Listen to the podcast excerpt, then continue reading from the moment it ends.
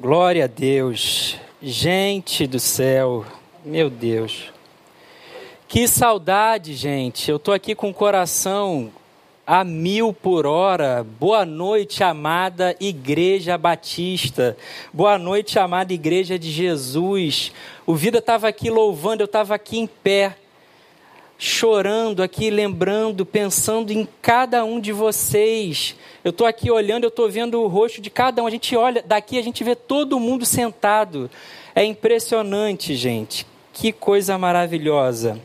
Bom, quero te agradecer, meu pastor, meu amigo, meu brother, pela sua generosidade. Obrigado porque dessa vez você me deu uma semana. Das outras vezes ele ligava no sábado e eu tinha que pregar no domingo de manhã. Obrigado por isso. Bom, gente, é, eu chego aqui nessa semana, assim como vocês, muito mexido 350 mil vidas perdidas, uma semana muito carregada, uma semana onde nós tivemos o maior índice de mortos diários, uma semana onde nós tivemos a questão do vereador que foi preso com, a, com aquela mãe, e eu, a minha esposa, eu estava acompanhando, eu, eu nem, eu nem, eu, eu tirei, eu tirei para eu para eu não passar mal ali, para o ódio não, não, não tomar conta. Uma semana onde se completou 100 dias do sumiço de três meninos em Belfor Roxo. Completou isso essa semana. Uma semana onde, mais uma vez, a igreja evangélica e todas as outras igrejas e todas as outras formas de expressão e religião de ajuntamento estiveram em evidência com aquela questão do Supremo Tribunal Federal onde fecha igreja, abre igreja, os que são pró-igreja, os que são contra a igreja, vai para o templo, não vai para o templo. E uma, uma frase que eu ouvi essa semana foi que o que trouxe o tema dessa mensagem. Um dado pastor, um dado líder de uma igreja, falou a seguinte frase: Você quer ser presidente do Brasil hoje? Então não brigue com os evangélicos. Eu ouvi esse vídeo, recebi pelo WhatsApp, e eu fiquei parado assim, olhando, me perguntando. E certamente você, assim como eu, alguma vez, você que é evangélico, já chegou e falou assim: será que eu sou evangélico mesmo?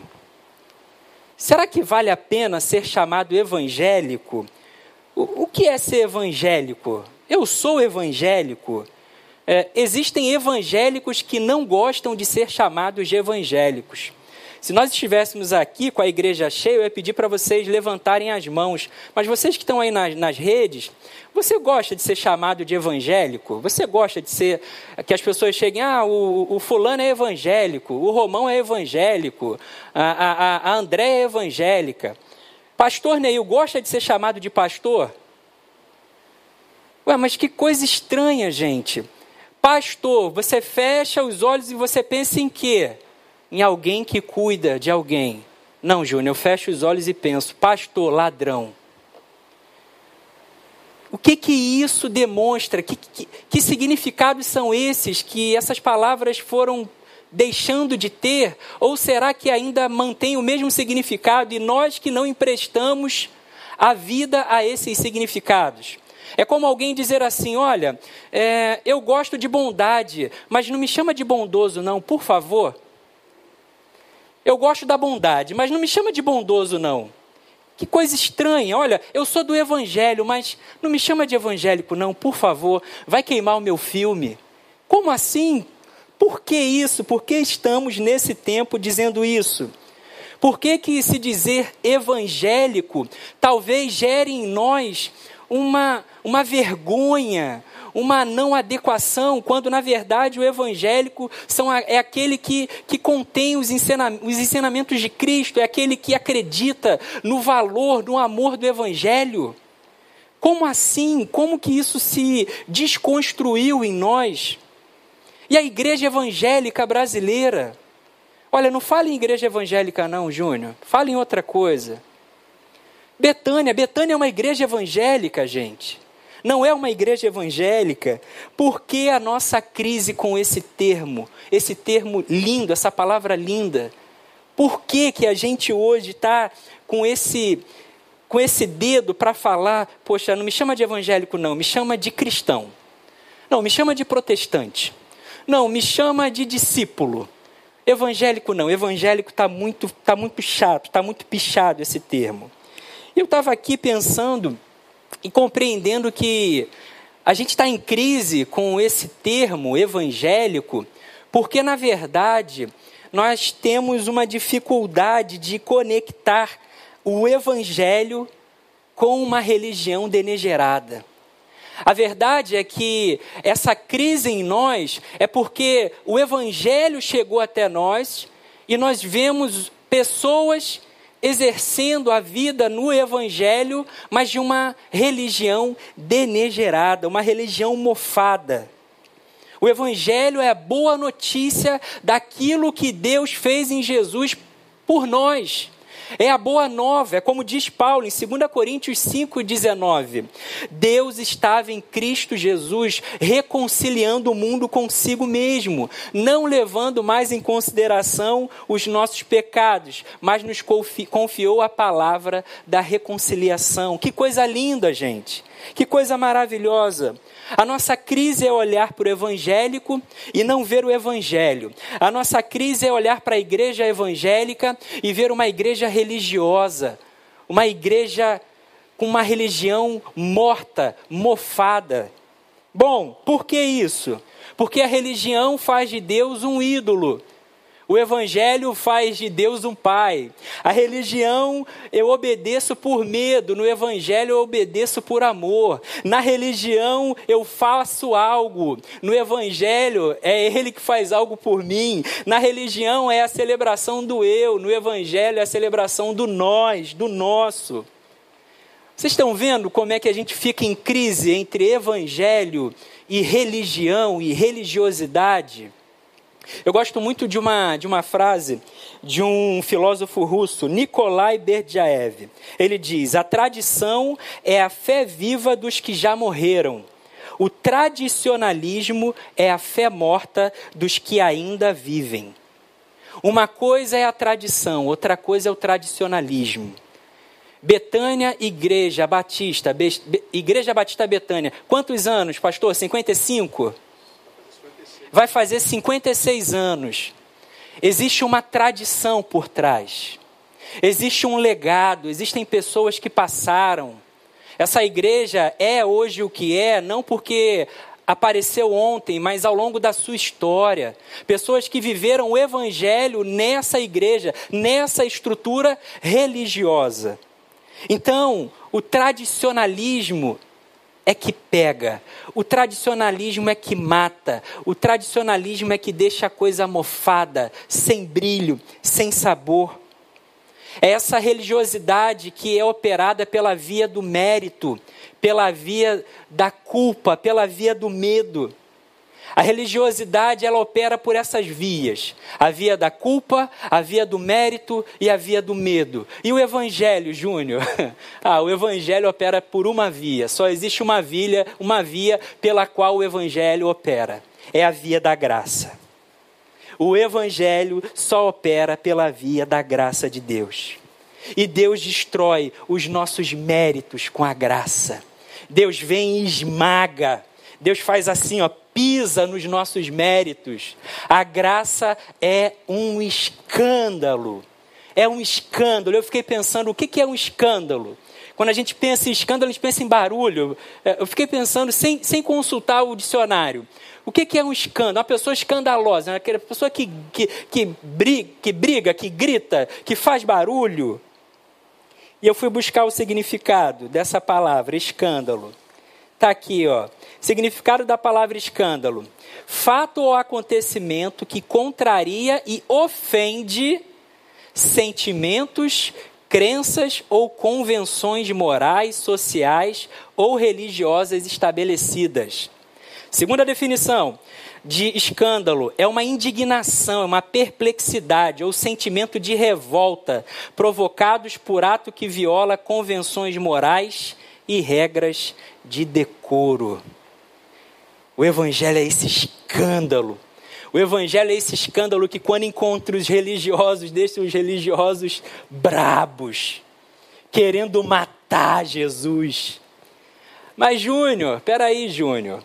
Se a graça é um escândalo e o Evangelho nos apresenta essa graça, então é possível viver o Evangelho num ambiente religioso? É possível viver num ambiente religioso? Peraí, está falando de Evangelho, de religião? É possível viver o Evangelho num ambiente religioso? Bom, é isso que a gente tem tentado viver aqui em Betânia há alguns anos pelo menos 55 anos. Não só essa igreja, mas muitas outras igrejas.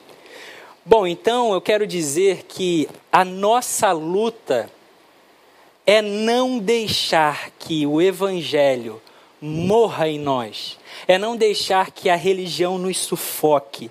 A minha luta hoje não é contra o diabo. Tem evangélicos que ficam escandalizados com isso. A minha luta hoje não é com o diabo, a minha luta hoje é comigo. A minha luta hoje não é com o diabo. Com o diabo a gente expulsa em nome de Jesus. Mas eu não consigo me expulsar de mim. Não tem como. A minha luta é contra o impostor que vive em mim. A minha luta hoje é não me tornar um religioso em Betânia. Essa é a minha luta. Essa deve ser a sua luta. Não deixar que o religioso, a religiosa que habita em você, venha corroer o evangelho de Cristo Jesus no seu coração. Bom, Júnior, peraí. aí. Então, como é que você faz para não deixar o religioso em você te dominar? É muito simples. Eu vou fazer um teste com vocês. Vamos lá. Pensa numa pessoa que você considera religiosa. Fecha os olhos aí, pensa numa pessoa religiosa, um fariseu. Pensa aí numa pessoa. Pensou numa pessoa? Bom, se você pensou em você, você já deu o primeiro passo. Porque o religioso. Vem aqui, aqui tá, essa câmera está aqui. Religioso é igual quem tem mau hálito. Nunca é você, é sempre o outro. Já reparou nisso? O religioso nunca é você, é sempre o outro. É igual quem tem mau hálito. Quem tem mau hálito é sempre o outro, nunca é você. É impressionante. Então, o primeiro passo para você assumir isso é assumir que você é um religioso.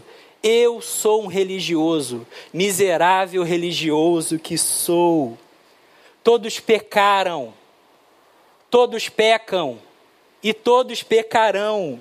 E isso é um, é um escândalo para o religioso. O religioso, quando ouve isso, ele acha isso uma ofensa.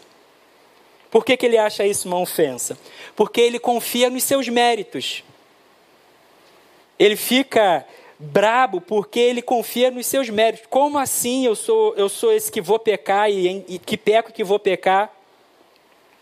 Para o discípulo não é ofensa nenhuma, porque o discípulo descansa, porque o discípulo sabe que ele não pode fazer mais nada se a graça não fizer por ele. Essa é a consciência que o discípulo tem. Todos pecaram, todos pecam e todos vão pecar. Bom, Júnior, que tipo de graça é essa? É uma graça que me deixa descansado, então? Então você está dizendo que eu não preciso fazer mais nada, a graça que faz por mim? Aí eu recorro para a tradição. Aí eu recorro para a história, eu recorro para homens e mulheres que ao longo da história trilharam o caminho do Evangelho. E teve um que, de maneira maravilhosa, escreveu o seguinte: ele escreveu sobre a graça barata. Dietrich Bonhoeffer.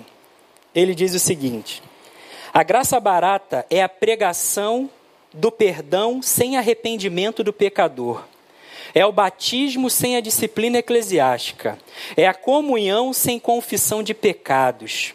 É a absolvição sem confissão pessoal. A graça barata é a graça sem discipulado, é a graça sem cruz, é a graça sem Jesus Cristo vivo e encarnado. Essa é a graça barata. Essa é a, é a graça da qual nos torna pessoas cínicas. diante de Jesus. Essa é a graça que, de uma certa forma, o liberalismo vende para a gente. É aquela graça barata. Se, se é a graça, então não tem problema algum. Se, se, eu, se, se eu não preciso vir ao culto no domingo da manhã, então eu posso ir para a praia? Pode. Ah, então eu vou todos os domingos para a praia. Essa é a graça barata. Então quer dizer que eu não preciso dar dízimo? Não precisa. Ah, então eu nunca mais vou dar dízimo. Essa é a graça barata. Mas existe a graça verdadeira, que é a graça preciosa. É nessa graça que nós descansamos. É nessa graça que os discípulos de Jesus descansam. Olha o que que diz. A graça preciosa é o evangelho que sempre se deve procurar, a dádiva que se deve pedir, a porta a qual se tem que bater. Essa graça é preciosa porque chama o discipulado. É a graça porque chama o discipulado de Jesus. É preciosa por custar a vida ao ser humano. É graça, pois só assim dá vida ao ser humano. É preciosa porque condena o pecado. É graça porque justifica, perdoa o pecador. É preciosa, sobretudo, porque foi preciosa para Deus, porque Ele custou a vida de seu filho. E, portanto, não pode ser barato para nós o que custou caro para Deus. É graça, sobretudo porque Deus não considerou que seu próprio filho custasse caro demais para pagar por nossa vida, e assim o deu por nós. A graça preciosa é a encarnação de Deus. Que coisa maravilhosa! do livro O Discipulado, de Dietrich Bonhoeffer.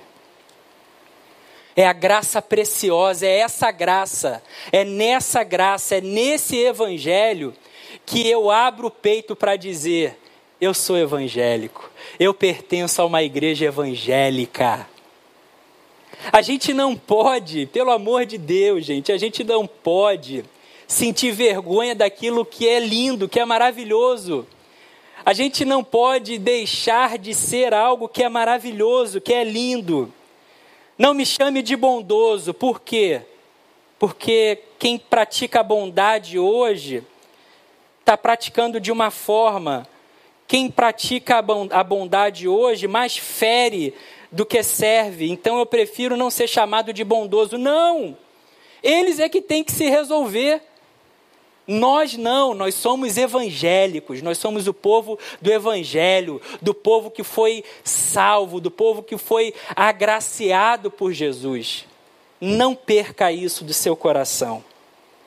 Bom, então eu quero trazer para vocês a primeira coisa que, que eu compreendo nessa minha trajetória. A primeira é me reconhecer como religioso. Sou religioso. Ponto. Sou religioso, perdi. Bom, qual é a segunda ação, Júnior, que você me orienta a tomar estando num ambiente religioso, numa igreja evangélica, numa igreja cristã? Bom, a segunda orientação é que você caminhe numa igreja saudável. Caminhe numa igreja saudável. Olhe bem, eu disse saudável, não perfeita. Igreja saudável é uma coisa. Igreja perfeita não é outra coisa porque não existe. Eu estou falando de igreja saudável. O que, que uma igreja saudável oferece àqueles que são religiosos e querem diminuir sua taxa de religiosidade? A igreja saudável oferece ensino e vida comunitária. A igreja saudável oferece uma perna do ensino e uma vida comunitária. A igreja saudável nos ensina a amar Jesus dos evangelhos e a igreja saudável nos apresenta pessoas parecidas com Jesus. Olha que coisa maravilhosa. Uma igreja saudável faz a gente se encontrar com gente que ensina sobre o reino de Deus para a gente. que nos acolhe com misericórdia, que nos exorta com amor, que faz a gente caminhar mais uma milha. Isso é a igreja saudável. É uma igreja que me ensina o Jesus dos evangelhos, não o Jesus da religião. Uma igreja saudável é uma igreja que fala mais de Cristo do que dela mesma. Hoje em dia a gente vê pessoas que se converteram à igreja e não a Jesus. Como assim, gente? Como assim? Numa igreja saudável, o evangelho floresce. Numa igreja saudável, o pastoreio e a vida comunitária sinalizam para mim o meu nível de religiosidade.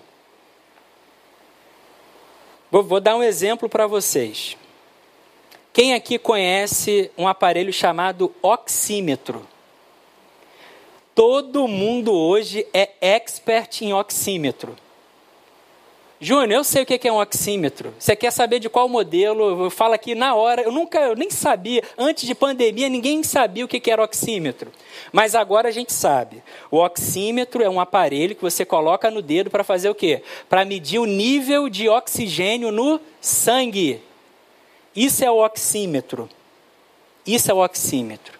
Então, gente, o ensino, o pastoreio e a caminhada comunitária é o teu oxímetro para você diminuir o seu nível de religiosidade. Não dá para você colocar o oxímetro em você mesmo, você fica sem parâmetro. A gente, para diminuir, para ver como é que. Júnior, como é que você vê o seu nível de religioso? Olha, eu tenho pastoreio, eu tenho ensino que me mostra quem Jesus é, e eu tenho uma vida comunitária. Eu me encontro com pessoas de forma comunitária, na igreja local. E ao me encontrar com essas pessoas, essas pessoas se relacionam comigo. Essas pessoas me exortam, me consolam, diz que eu estou indo por um caminho errado, faz eu voltar, me repreende, me agradece. Vida comunitária. A vida comunitária, ela é extremamente necessária. Ensino e vida comunitária. Não confie em si para monitorar o seu nível de religiosidade. Você precisa de Jesus e da igreja dele para entender o que é isso. É por isso que eu amo a Jesus. E se eu amo a Jesus, eu amo aquilo que Jesus ama, que é a sua igreja. Eu amo a Jesus, então eu tenho que amar a igreja. Então eu amo uma igreja evangélica. Se você recortar essa minha pregação, falar assim: como assim esse maluco ama a igreja evangélica? É nesse contexto que eu amo a igreja evangélica. É nesse contexto que eu bato no peito e, e digo: eu sou evangélico. Bom, Júnior, então peraí. Então existe o evangelho, e o evangelho, não existe evangelho religioso. Não existe evangelho religioso. Ah, existe a religião evangélica. Esse é o conflito. Não existe, ah, o evangelho religioso. Não, existe a religião evangélica. Aí é que entra o conflito. Aí é que a gente precisa ir discernindo. É por isso que uma palavra dessa precisa ser acolhida com bastante maturidade, que o Espírito Santo dê maturidade a você para você compreender que eu vou viver o Evangelho, eu não preciso da igreja. Isso é graça barata chegando ao seu coração. Isso é graça barata que te visitou. É o seu eu querendo sair, querendo pular. Não. A gente precisa, precisa de pastoreio, de igreja local, para ser o nosso oxímetro, para a gente ir medindo a nossa taxa de religiosidade. Por que, que eu estou falando isso? Bom, porque quando eu olho para os quatro evangelhos, eu vejo a vida de Jesus. E Jesus só arrumava treta com um tipo de gente. Jesus só arrumava treta com um tipo de gente. Que tipo de gente Jesus, arrumava treta? Os religiosos do seu tempo.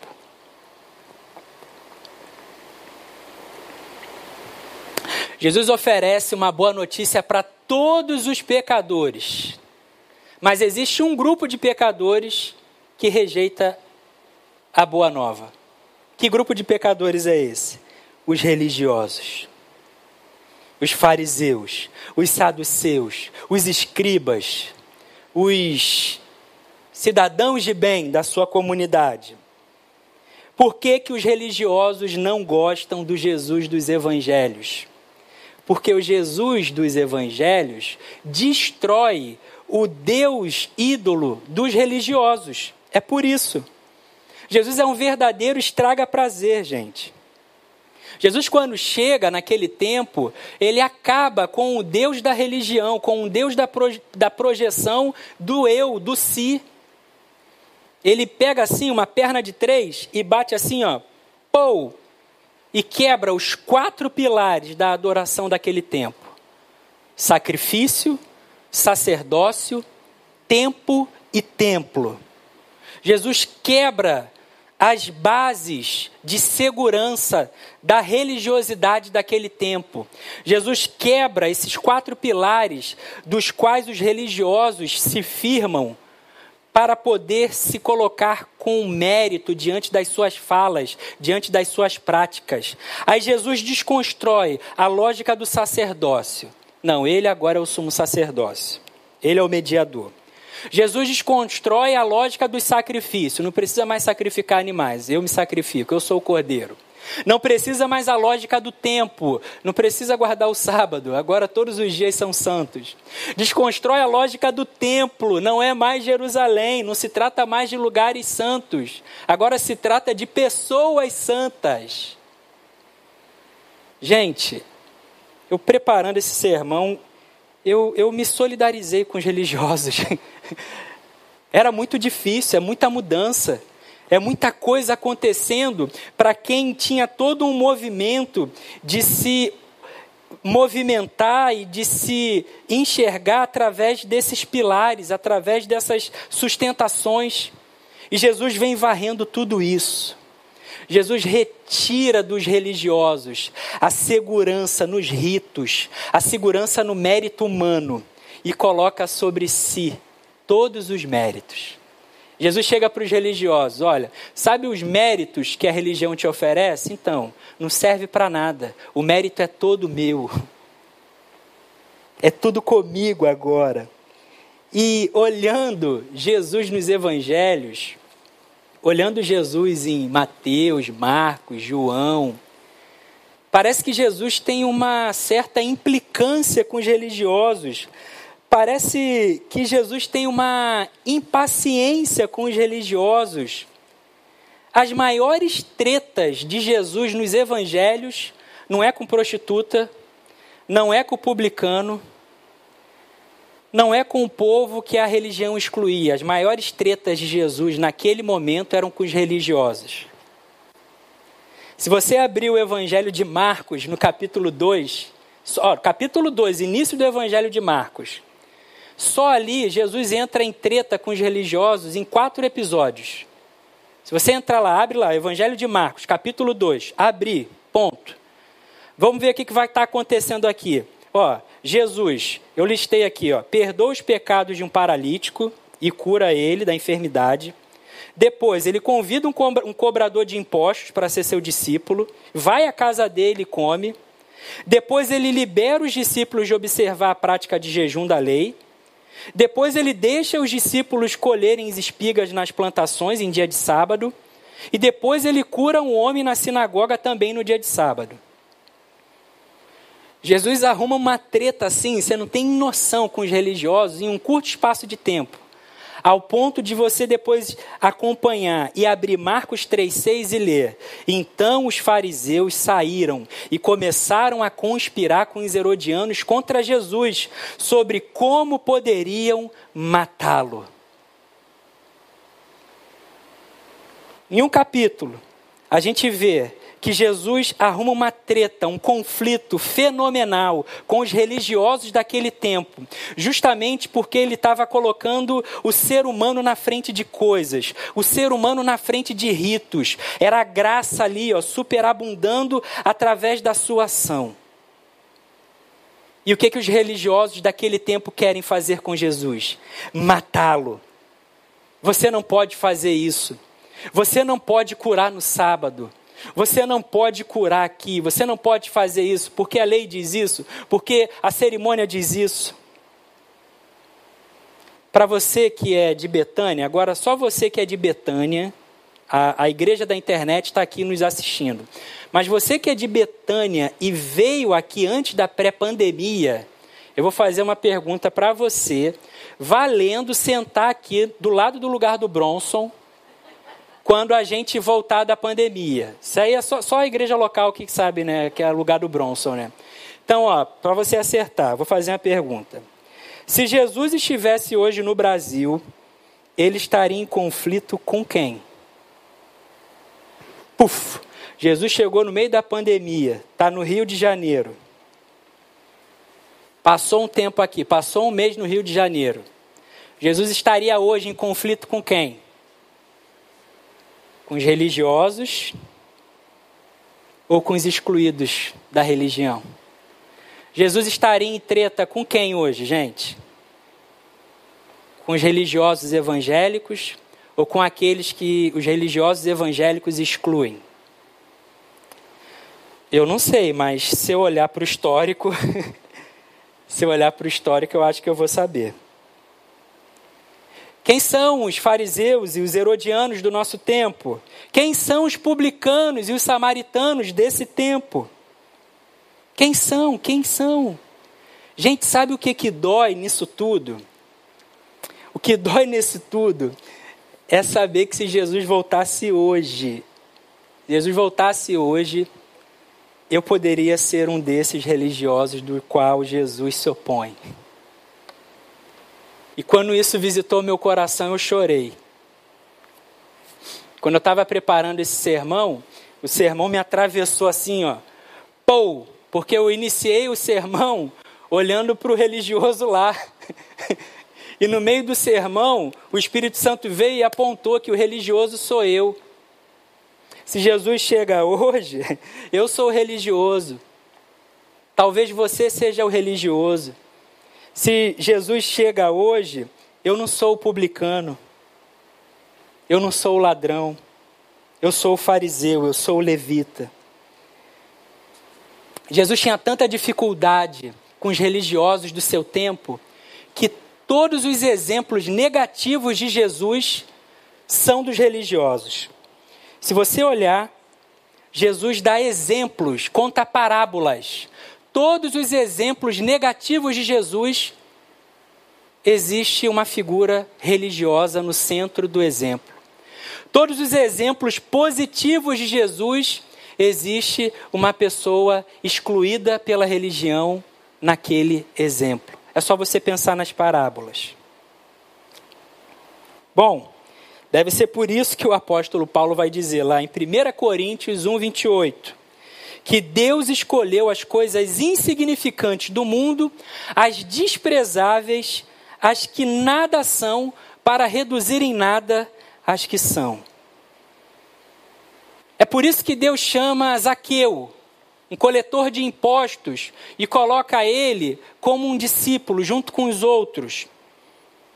É por isso que Jesus come com Zaqueu, com publicanos, com prostitutas, com samaritanos e os dão como bons exemplos. Agora, já na parábola dos lavradores maus, em Lucas 20, Jesus usa os religiosos como exemplo. Nós abrimos a boca para dizer: Jesus não é religião. Eu quero te falar sobre o evangelho, eu não quero te falar sobre religião. Será mesmo?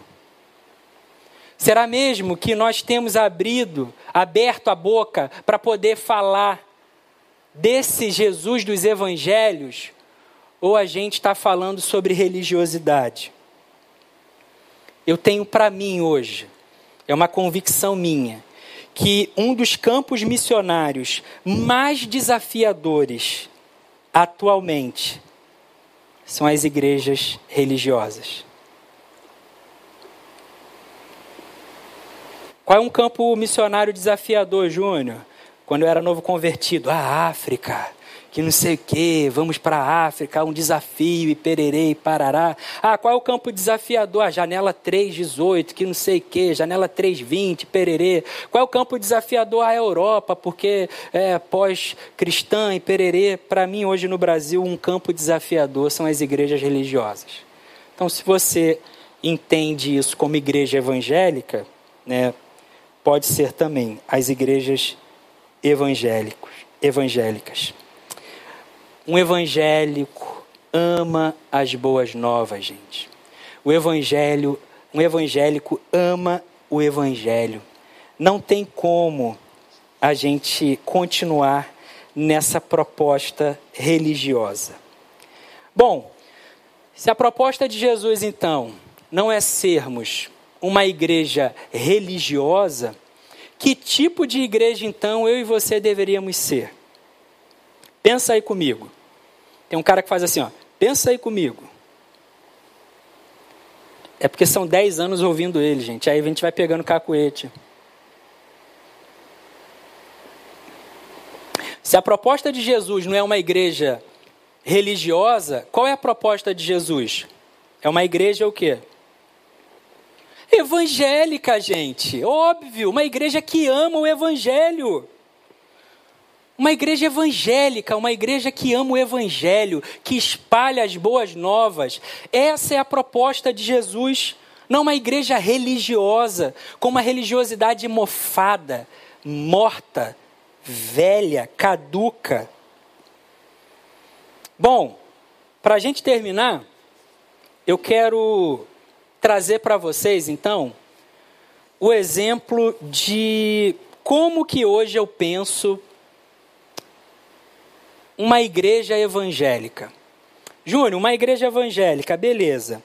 Como seria essa igreja evangélica para você hoje? Para mim, essa igreja evangélica, ela deveria ser uma igreja com os elementos ou com os personagens aos quais Jesus apresentou para a gente nos evangelhos. Bom, então, dois tipos de igreja para mim. Uma igreja evangélica, para mim, deveria ser uma igreja publicana. Uma igreja evangélica, para mim, deveria ser uma igreja publicana. Então eu queria que você abrisse em Lucas, capítulo 18, no verso 9, e eu quero explicar para você por que, que eu acho que uma igreja evangélica deveria ser uma igreja publicana. Lucas, capítulo 18, no verso 9. Diz assim na minha versão. A minha versão está diferente. Eu vou ficar com a do painel então. Deixa eu, deixa eu ficar pela do painel. Vamos lá. Jesus também contou esta parábola para alguns que confiavam em si mesmos. Vamos ver se o, se o painel vai. Eu vou acompanhar. Por se considerarem justos e desprezavam os outros. E aí você me quebrou, então vou assistir aqui. Dois homens foram ao templo para orar. Um era fariseu e o outro era publicano. O fariseu ficou em pé e orava de si para si mesmo, desta forma: Ó oh Deus, graças te dou, porque não sou como os demais homens, roubadores, injustos e adúlteros, nem ainda como este publicano. Jejuo duas vezes por semana e dou o dízimo de tudo que ganho. O publicano, estando em pé, longe, nem mesmo ousava levantar os olhos para o céu, mas batia no peito, dizendo: Ó oh Deus, tem pena de mim, que sou pecador. Digo a vocês que este desceu justificado para a sua casa e não aquele. Porque todo que se exalta será humilhado, mas o que se humilha será exaltado. Uma igreja publicana. Nessa parábola, Jesus traz um religioso e traz aquele que era odiado pelos religiosos. Nós temos aqui os fariseus, nós temos aqui um público, nós temos aqui os publicanos, um outro público. Jesus estava caminhando para Jerusalém com os seus discípulos, e ali nessa caminhada tinham outros religiosos ali contestando Jesus naquela treta, como eu falei para vocês. E aí o versículo 9 vai dizer que a parábola tem um público-alvo. A parábola, no versículo 9, diz que tem um público-alvo. Em seguida, Jesus contou a seguinte parábola àqueles que confiavam em sua própria justiça e desprezavam os demais. A parábola tinha um público-alvo: os evangélicos, quer dizer, os fariseus, os religiosos daquele tempo. Eram pessoas autoconfiantes, pessoas que desprezavam as outras pessoas por causa da sua própria justiça, por causa do seu mérito, pessoas que se achavam escolhidas por Deus. Os fariseus eram aquela seita religiosa, extremamente zelosos com a lei de Moisés, com a lei de Moisés. O fariseu era um cidadão de bem, no nosso linguajar hoje, talvez. Vamos lá, no versículo 11. Na oração do fariseu, Deus é um detalhe, é a desculpa para a exaltação do eu. Olha o que diz o verso 11. Olha aqui. O fariseu em pé fazia esta oração. Em algumas versões tem, ó oh Deus. Aqui na minha tem, eu te agradeço, Deus, porque não sou como as demais pessoas, desonestas, pecadoras, adultas, e com certeza não sou como aquele cobrador de impostos. Aqui, se você ler o texto, você vai ver que Jesus está interpretando essa fala. É como se Jesus interpretasse para aquelas pessoas. Olha só, vou contar uma história para vocês. Era uma vez um fariseu. Só que a gente acha que o fariseu aqui está falando: Oh Deus, eu não sou como esse publicano. Não, gente, não é assim. Naquele tempo não era assim. Tanto que existem algumas traduções e versões que dizem assim: falando com sigo. Porque a gente faz uma imagem caricata do fariseu, como se ele tivesse numa pompa. Não, ele só estava num lugar destacado, porque ele queria evidência, mas ele estava falando consigo. Ele estava falando com o ego dele. Olha, Deus. Ah, Deus, obrigado, Senhor. Obrigado porque eu não sou como. Obrigado porque eu faço. Esse é o perigo da religiosidade. É disso que nós temos que fugir nesse ambiente religioso. Não deixar com que a gente se ache melhor. E a religiosidade faz isso com a gente. A religiosidade tem esse poder de infundir em nós um senso de virtude, é, faz a gente se achar melhor que os outros, coloca esse orgulho, sabe, na gente. A gente se acha melhor do que o fulano, do que o ciclano. Você nunca se achou assim? Eu já me achei assim várias vezes. Várias vezes. Olha, eu sou melhor do que Fulano, porque Fulano fez isso e eu não faço isso. É o nosso mérito, é esse espírito religioso de ficar se comparando. É o religioso que vai para o templo para adorar não a Deus. Deus é só uma desculpa no discurso dele. Na verdade, ele está adorando é o seu eu. Ele faz um altar para si, mas usa Deus como desculpa na sua fala. Você já reparou como é que é ver um religioso? Toda vez que acontece alguma coisa ruim com a gente, aconteceu alguma coisa ruim com a gente. Sei lá, foi despedido do emprego. Caramba, gente. Fui despedido. Puxa vida, fui despedido do emprego. Como assim, meu Deus? O Clebinho, gente, não vale nada. Como é que pode? O Clebinho está lá com o emprego dele garantido e eu, que sou melhor do que o Clebinho, fui despedido. Como assim? É a oração do Salmo 73?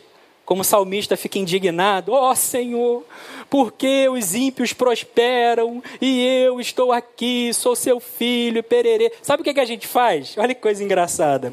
Quando acontece isso com a gente, a gente pega o nosso álbum de figurinhas da religião. A gente pega o nosso álbum de figurinhas da religião e mostra para o Deus ídolo. Eu fiquei viajando, gente, fazendo esse sermão. Eu lembrei, quem lembra daquele álbum de figurinhas que ganhava prêmios? Da década de 90 ali, lembra?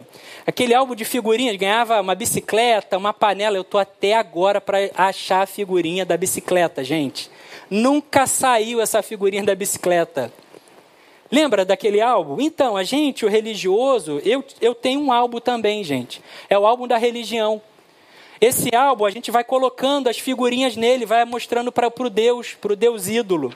Sabe o que a gente coloca nesse álbum? Tem a ó, tem, eu botei aqui algumas figurinhas, ó. Eu acho que vocês vão gostar. Deixa eu ver aqui a figurinha que eu botei. Tem a figurinha do dizimista. É uma figurinha assim bem, bem interessante. Tem a figurinha Nunca Matei. A gente bota a figurinha nunca, a, figurinha nunca matei e sai direto. Você pode pegar ela, muita gente não mata, então beleza. A figurinha do dizimista já cai um pouco, né? Já vai caindo, já é uma figurinha mais rara.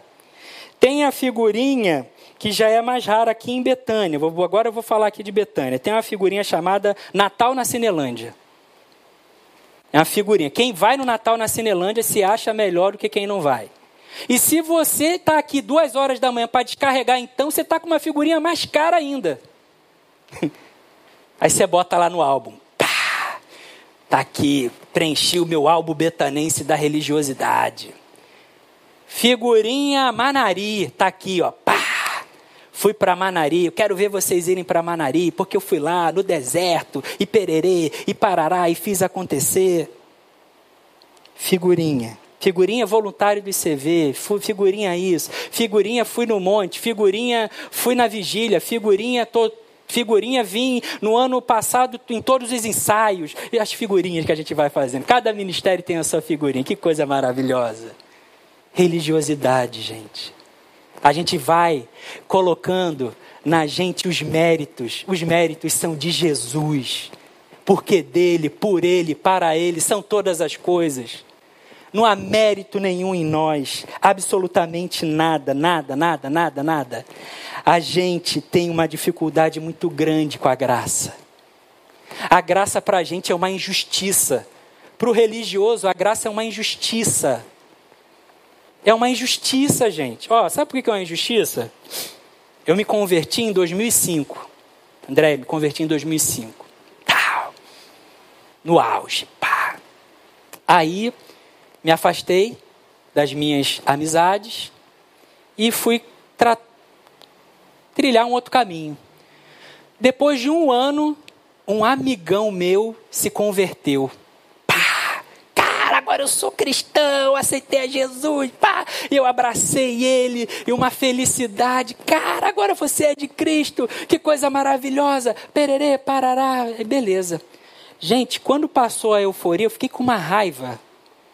Falei, caraca, ele ficou esse tempo todo lá no mundo, cara, e eu aqui na igreja. Eu aqui, ó, tendo que acordar cedo para ir para a igreja, ele lá, bebendo, ele lá se divertindo. Isso é injusto, Deus. Religiosidade. A nossa religiosidade, a graça é uma injustiça para o religioso. Por isso que Jesus explica para a gente aquela parábola dos trabalhadores na vinha, Mateus 20. Olha, acerta com um de manhã, acerta com o outro meio-dia, acerta com o outro às três, acerta com o outro às seis. Aí depois ele chama todo mundo e vai fazer o pagamento. Aí começa pelo de tarde. Toma aqui, ó, mil reais. Toma. Aí o que veio de manhã já fica como? Ai meu Deus, vai vir dez mil reais, eu não acredito. Oh, aleluia, meu Deus. Aí ele vai dar mil reais para todo mundo. Aí, aí a religião irrompe na gente. É um absurdo. Como assim? Isso é muito injusto.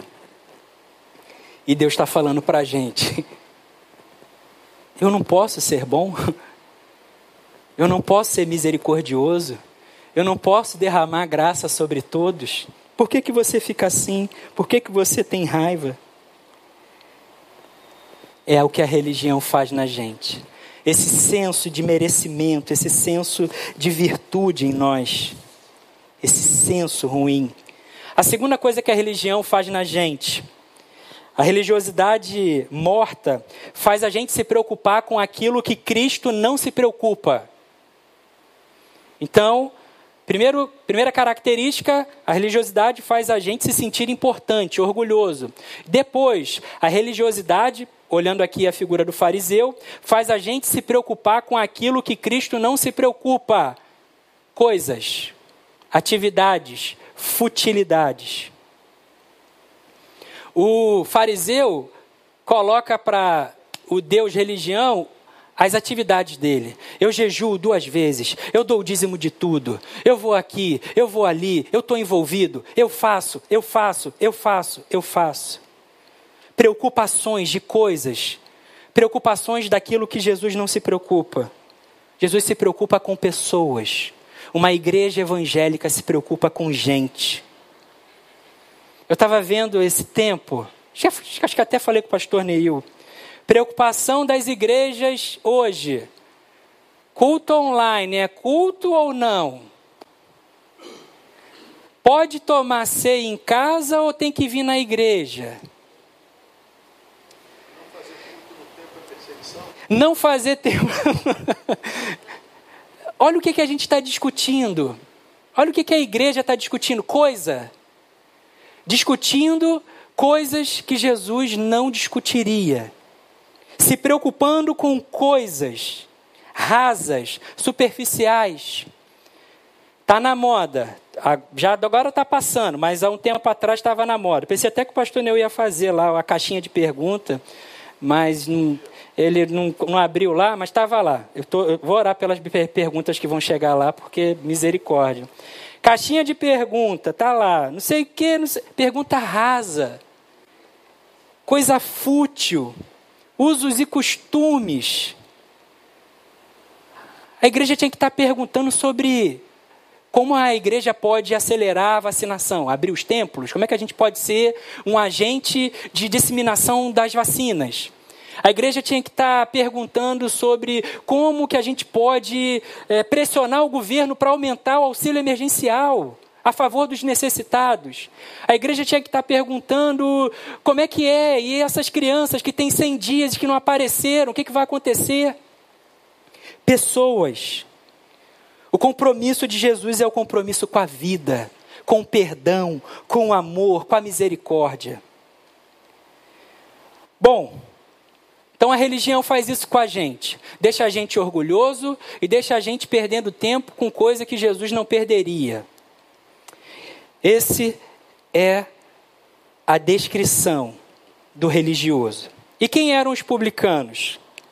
Bom, os publicanos eram os judeus que cobravam os impostos dos próprios judeus. Era gente do próprio povo que cobrava os impostos. Eram odiados. É, sei lá, é como você pensar. Imagina, não sei, os Estados Unidos vem aqui e coloca o Brasil sob a sua seu poder, o seu domínio. E aí os Estados Unidos agora vai escolher alguns brasileiros para recolher impostos dos próprios brasileiros mais ou menos assim. Havia um sentimento de ódio no coração contra os publicanos. Eles eram odiados. Aí Jesus vem e pega Mateus, um publicano, transforma ele em discípulo. Aí Jesus vem e vai para Zaqueu comer um churrasco lá com Zaqueu. Não podia, não era churrasco, gente. Quem eram os publicanos? eram aqueles que os religiosos evitavam. Eram aqueles que, aos olhos dos religiosos, não tinham mais salvação. E esse publicano faz uma oração. Lá no verso 13, diz assim: Mas o cobrador de impostos ficou à distância e não tinha coragem nem de levantar os olhos para o céu enquanto orava. Em vez disso, no peito dizia, batia no peito e dizia: Tem misericórdia de mim, pois sou pecador. Uma igreja publicana é uma igreja que vai até Deus, que diante de Deus diz: Senhor, tem misericórdia de nós. Tem misericórdia de nós, Senhor, nesse tempo. Tem misericórdia de nós na pandemia. Senhor, tem misericórdia de nós. A gente poderia fazer mais, mas a gente não está fazendo. Tem misericórdia de nós, Senhor. A gente poderia abraçar mais a gente não está abraçando. Tem misericórdia de nós. Uma igreja evangélica é uma igreja publicana. É uma igreja que chega diante de Deus e diz: Misericórdia, Senhor. É uma igreja que faz isso porque acredita e conhece o Deus a que serve. Conhece o Deus que faz mudanças nas quais a gente está acostumado lendo o Evangelho. Esse Jesus que a gente ama é o Jesus que diz que aquele que quer aparecer, que suma. Aquele que quer sentar no primeiro banco, que sente no último. Aquele que acha que está fazendo muito, na verdade pode estar fazendo pouco. É essa igreja que conhece o Deus a que serve.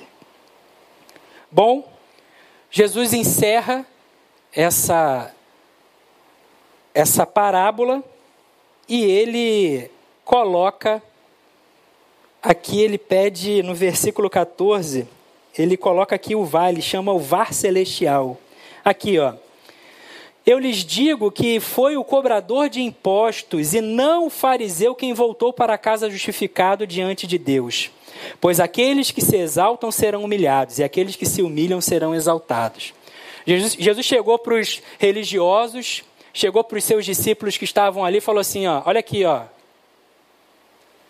Ó, Olha o VAR aqui, ó, o VAR celestial.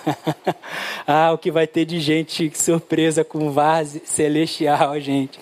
Olha aqui, ó, deixa eu abrir o VAR aqui para vocês, ó. Vocês estão achando que foi aqui, ó, esse religioso que vocês aplaudem, que vocês veneram, que vocês acham como exemplo? Não foi ele que saiu justificado, não. Quem saiu justificado foi aqueles que vocês perseguem. Quem saiu justificado são aqueles que vocês rejeitam. Quem saiu justificado foi aqueles que vocês não querem que entrem no dia do culto. Esse é que saiu justificado. Ah, Jesus. Ah, Jesus. Sempre invertendo a lógica. Sempre quebrando as nossas pernas. Sempre fazendo a gente ficar confuso. Uma igreja publicana é uma igreja que se arrepende, que confessa pecados. Para eu terminar, 7h40, é isso mesmo? Para terminar. Vamos lá. Por último, uma igreja evangélica é uma igreja publicana e uma igreja evangélica é uma igreja samaritana. Olha, gente, se vocês estão me chamando de hereges, vocês precisam falar com Jesus. Ninguém mandou ele colocar o publicano como um bom exemplo e o samaritano também como bom exemplo. Eu só estou seguindo o que está aqui, eu só estou lendo o que está aqui, tá, gente? Não fiquem com raiva de mim, não. Os religiosos ficam com raiva, eu sei, gente. Eu sei esse sentimento, eu já, eu já tive muita taxa de religiosidade em cima, dentro de mim. Uma igreja samaritana, quem eram os samaritanos, gente? Samaritanos eram os judeus que se misturaram há um tempo atrás, era o povo, lá teve a, a divisão do reino. Não vou entrar aqui no, no, na questão histórica, depois o pastor Neu explica isso para vocês. Tinha o reino do norte, o reino do sul, aí se misturou, aí teve uma mistura danada, aí quem voltou do exílio ficou brabo porque já não queria se misturar com outro, se achava a raça melhor e tudo mais. Aí criou um, uma, uma, um ranço, a palavra é essa, o ranço, né? Criou um ranço entre judeu e samaritano. Então o samaritano era o, era o judeu assim, sem pedigree, vamos dizer assim, meio misturado. E os samaritanos no Evangelho de Lucas, eles são citados em três oportunidades.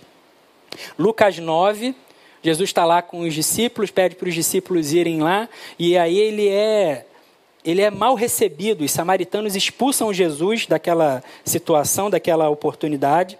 Depois, Jesus, no, em Lucas capítulo 10, conta a parábola do samaritano. Coisa linda, parábola. Quem, quem não leu a parábola do, Samar, do bom samaritano e chorou, precisa ler de novo hoje, ajoelhado no milho. E, e lá em Lucas 17, aparece a cura dos dez leprosos, que eu detesto esses enunciados da Bíblia. Eu detesto esses enunciados. Quem falou que, é, que o objetivo ali era a cura dos dez leprosos? Vandinha já viu falar sobre isso, né, Vandinha? Ali, se eu tivesse que escrever o enunciado na Bíblia, eu não ia botar a cura dos dez leprosos. Eu ia falar, o ex-leproso que foi salvo. Esse é o enunciado. Então, Jesus está escolhendo publicano e samaritano. E ele escolhe aqui samaritanos para explicar para a gente, para mostrar para a gente, para mostrar para a gente como a gente pode ser uma igreja evangélica. Agora, para além de Lucas, Jesus tem um encontro com uma mulher samaritana. João 4 diz, apresenta para a gente, lá no verso 4, diz que Jesus estava passando lá ele tinha que ir para o seu destino, mas há um, uma palavra aqui que chama atenção. Então, como é que a gente pode aprender com essa igreja samaritana? Diz assim em João 4. Jesus sabia que fariseus tinham ouvido dizer que ele batizava e fazia mais discípulos que João. Embora Jesus mesmo não os batizasse, e sim seus discípulos. Assim deixou a Judéia e voltou para a Galiléia. No caminho, teve de passar por Samaria, ou Samária. Essa palavra, para mim, me chamou. Essa expressão, em algumas versões, era-lhe necessário passar por Samaria. Uma igreja evangélica, uma igreja samaritana, é uma igreja que compreende lugares necessários nos quais ela deve estar. Uma igreja evangélica é uma igreja que sabe que tem que passar por lugares necessários. Por lugares que, se ela não passar, não vai haver transformação. Você, como evangélico, deixa eu falar aqui com vocês: existem lugares que só você vai, vai poder passar. E você passando por esse lugar, você vai apresentar o Evangelho de Cristo para essa pessoa. Não é o pastor Neil que vai passar por esse lugar, não é o pastor Giovanni, não é o pastor Denilson, não é o fulano, não, é você. Você é a igreja de Cristo. Existem lugares necessários. Uma igreja samaritana, uma igreja samaritana é uma igreja que compreende a verdadeira forma de adorar. Lá no verso 19 a 24, tem ali um diálogo entre Jesus e essa mulher, muito conhecido. Estão falando, onde é que eu adoro? Adoro lá, adoro cá. Os meus pais dizem que é aqui, vocês dizem que é lá. Onde é afinal? E Jesus diz: Olha, os verdadeiros adoradores adorarão o Pai em espírito e em verdade. O Pai procura pessoas que o adorem em, em espírito e em verdade. O evangelho implode com cerimonialismo religioso. O evangelho torna obsoleto todo o debate a respeito de onde, quando, onde e como adorar. Os verdadeiros adoradores adorem em espírito e em verdade. A adoração legítima e autêntica não está nos templos, mas na consagração da vida. O templo agora é Cristo, não esse lugar no qual nós estamos. Os verdadeiros adoradores estão aí espalhados. E aí está essa rixa. Se abre igreja, se fecha igreja, se adora na igreja, se não adora na igreja. Isaías 58 parece dizer para a gente um caminho sobre o que, que Jesus acha sobre isso. Uma outra falha essa semana que me chamou a atenção nesse, nesse embrólio do STF, eu li, dizia assim: o advogado-geral da União. Os verdadeiros cristãos estão sempre dispostos a morrer para garantir a liberdade de religião e de culto. Os verdadeiros cristãos estão dispostos a morrer pela verdadeira liberdade de religião e de culto. É, eu, eu concordo. Em parte. Porque eu acredito que a igreja deve estar disposta a morrer por Jesus não pela liberdade de religião e de culto, porque a igreja está em todo lugar. A igreja precisa aprender a morrer por Jesus. Há uma briga generalizada para saber quem está, quem não está, quem pode, quem não pode. Uma igreja samaritana, uma igreja que sabe que ela não precisa estar reunida, embora faça muita diferença essa reunião nas nossas vidas. A igreja está viva. Nosso pastor fala desde o início da pandemia, ficou um slogan, né? A igreja está aberta, o templo não, mas a igreja nunca fechou. A igreja está encostando, está sarando, está tá, tá trazendo novidade de vida fora do templo. Eu queria trazer mais uma característica dessa igreja samaritana. No verso 25 e 26, uma igreja samaritana é uma igreja que sabe que todas as explicações que necessitam vêm de Jesus. Está ali no verso 25, Jesus conversando com a mulher samaritana. A mulher disse: Eu sei que o Messias, aquele que é chamado Cristo, virá. Quando vier, ele nos explicará tudo. Então Jesus lhe disse: Eu sou o que fala com você. Existem igrejas que não reconhecem mais Jesus falando. Existem igrejas que não conhecem mais. Infelizmente. Uma igreja samaritana é uma igreja que testemunha de Jesus. É uma igreja que evangeliza, é uma igreja que proclama Qual foi a última vez que você evangelizou alguém de maneira não religiosa? Qual foi a última vez que você parou e conversou com alguém e falou sobre o evangelho? O evangelho, ele é uma boa notícia. Boa notícia a gente não ensina, boa notícia a gente comunica. Qual foi a última vez que você comunicou uma boa notícia sem os aparatos, sem os procedimentos da religião, sem as quatro leis espirituais, por exemplo? Gente, eu queria compartilhar com vocês. Eu tive, hoje eu estou irradiante. Eu tive uma experiência maravilhosa hoje. Eu estava de manhã assistindo ao culto, Pastor Neu deu até alguns spoilers dessa pregação, falando da igreja evangélica. Falei, trava ele, Senhor, trava ele que tem, tem mais é para noite. E aí eu estava ali, e aí minha esposa estava na cozinha, veio o meu filho, Pedro, de oito anos. Pedro, de oito anos, tem sido o meu pior examinador. O, o, o, como é que é o nome? O concílio é ficha perto de um filho de oito anos, perguntando para você, pai, como Deus se criou? Aí ele perguntou para a mãe, a mãe falou: ah, vai lá falar com seu pai. Aí eu estava lá na sala preparando o sermão, pai, como Deus se criou? Aí eu falei, filho, ele se autocriou. Por isso que ele é Deus, senão ele não seria Deus. Aí ele ficou olhando assim. Aí ele, mas como é que ele sabe que ele se autocriou? Aí eu, ai meu Deus, filho, ele é Deus, filho, ele é Deus. Você sabe a história da criação, filho? Você não sabe a história da criação? Aí ele ficou assim, meio sem graça. Falei, senta aqui, filho, senta aqui que o papai vai te falar. Então, filho, então, aí falei lá de Gênesis, de Adão, de Eva, do pecado, da expulsão, e pererê, e falei de Jesus, que veio, que voltou, parará. Assim, Pedro, sentado no meu colo, eu explicando para ele.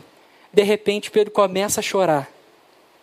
Aí o Pedro chorando, eu falei, filho, o que que houve, filho? Ele, pai, eu estou emocionado. Aí eu comecei a chorar com ele. Aí eu, filho, que coisa linda. Eu, você entendeu o que o papai falou? Ele, eu entendi, pai. Eu, eu, eu amo a Jesus. Que coisa maravilhosa que ele fez por nós. Aí eu falei, filho, Deus te ama, papai te ama. E expliquei para ele ali, orei com ele. Não teve, então aceita Jesus, que não sei o que, pererê. Não teve isso. Eu falei do evangelho para o meu filho com a vida sem os aparatos, sem o que a religião nos ajuda. Mas a gente precisa pregar é com a vida, com a palavra que sai viva, não com os manuais, com a gente, com o espírito assim, ó, colocando para fora. Júnior, então você é contra as folhinhas evangelísticas? Claro que não, gente. Se você, lá pelos idos de 2005, distribuía folhinha lá no complexo do Alemão ali, pelos ônibus do, do, do, do 896, por exemplo, 687, você já me abençoou demais através desse evangelismo. Já teve uma vez que eu estava no, no, ônibus, peguei uma folhinha, estava lá. A folhinha. Falei, ai, veio assim no coração. Então, se você fez isso, continue fazendo. Eu fazia isso, gente. Eu ia para o consultório médico, aí botava um monte de folhinha lá, orava antes, lembra? Olha como é que a gente fazia. Pegava, já fez isso? Fez muito isso, né, André? Pegava, pegava a folhinha, um pataco assim, ó, de folhinha que a gente andava. Pegava a folhinha, aí a gente orava. Senhor, toca no coração dessa pessoa, Pai, que ela leia isso, e pererei, parará. Um, uma fé verdadeira, sabe? O evangelho ali, você acreditando que Deus ia tocar no coração daquela pessoa, aí você ia lá e revista no, no, no consultório médico, aí você botava lá no meio, Senhor, abençoa essa pessoa. É válido também, gente. Tudo é válido, tudo é válido. Mas o melhor é quando a gente faz isso com a nossa vida. O melhor é quando sai, quando flui quando a gente é levado pelo poder do Evangelho. Por último, uma igreja samaritana é uma igreja que testemunha de Jesus, é uma igreja que testemunha quem Jesus é e quem Jesus faz. A igreja deve viver o que prega para poder pregar o que vive. Não dá para a gente ser uma má notícia anunciando a boa nova. Não tem como. Eu queria falar muito mais coisas. Gente, eu sempre quis falar isso, ó, eu queria falar muito mais coisas, mas na próxima pregação eu termino o sermão para vocês e tudo mais. Escrevi um monte de coisa. Gente, Uma igreja evangélica é uma igreja publicana, é uma igreja samaritana, é uma igreja publicana porque chega até Deus pedindo misericórdia, se reconhecendo. Não é uma igreja que se exalta, não é uma igreja que mostra para Deus os seus feitos, é uma igreja que pede misericórdia. Uma igreja samaritana, uma igreja que dialoga com Cristo, que se encontra com Ele no caminho e sai para compartilhar as boas novas do Reino. Uma igreja viva, uma igreja evangélica. Vida, sobe aqui para a gente terminar, para a gente finalizar. Eu queria muito, muito, muito, muito que a partir dessa pregação, que o Espírito Santo gerasse no seu coração a mesma alegria que ele gerou ao meu coração sobre o termo evangélico.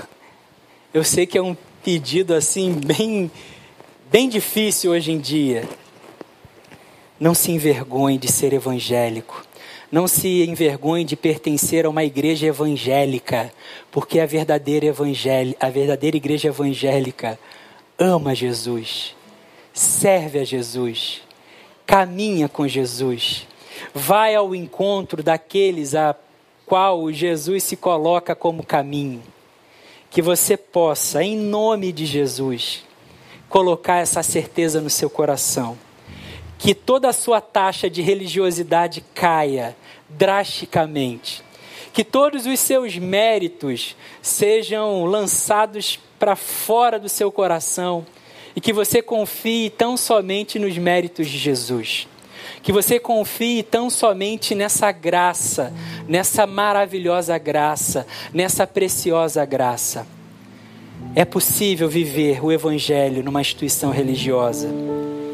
Particularmente, nós aqui em Betânia somos prova viva disso. Vira e mexe, a gente dialoga e diz: Olha, eu não sei como é que eu conseguiria viver o Evangelho em outra igreja. Isso não é soberba nossa. Isso é verdade para a gente. Eu agradeço a Deus por fazer parte dessa igreja. Eu agradeço a Deus por colocar pessoas ao meu lado.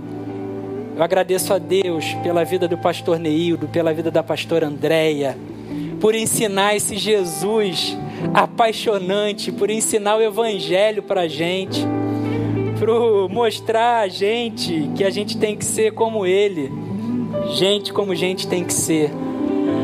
E me dá um medo, me dá um medo muito grande de perder tudo isso me dá um medo muito grande de perder essa preciosidade que é essa igreja. Então valorize a sua igreja local, valorize o seu pastor, valorize os seus irmãos em Cristo Jesus. Gente que te faz mais parecida com Ele, gente que te aconselha, gente que te exorta, gente que caminha ao seu lado. A igreja de Cristo não morreu embora a gente tente destruir, ela não vai ser destruída. Que você seja abençoado pela prática dessa palavra. Em nome de Jesus.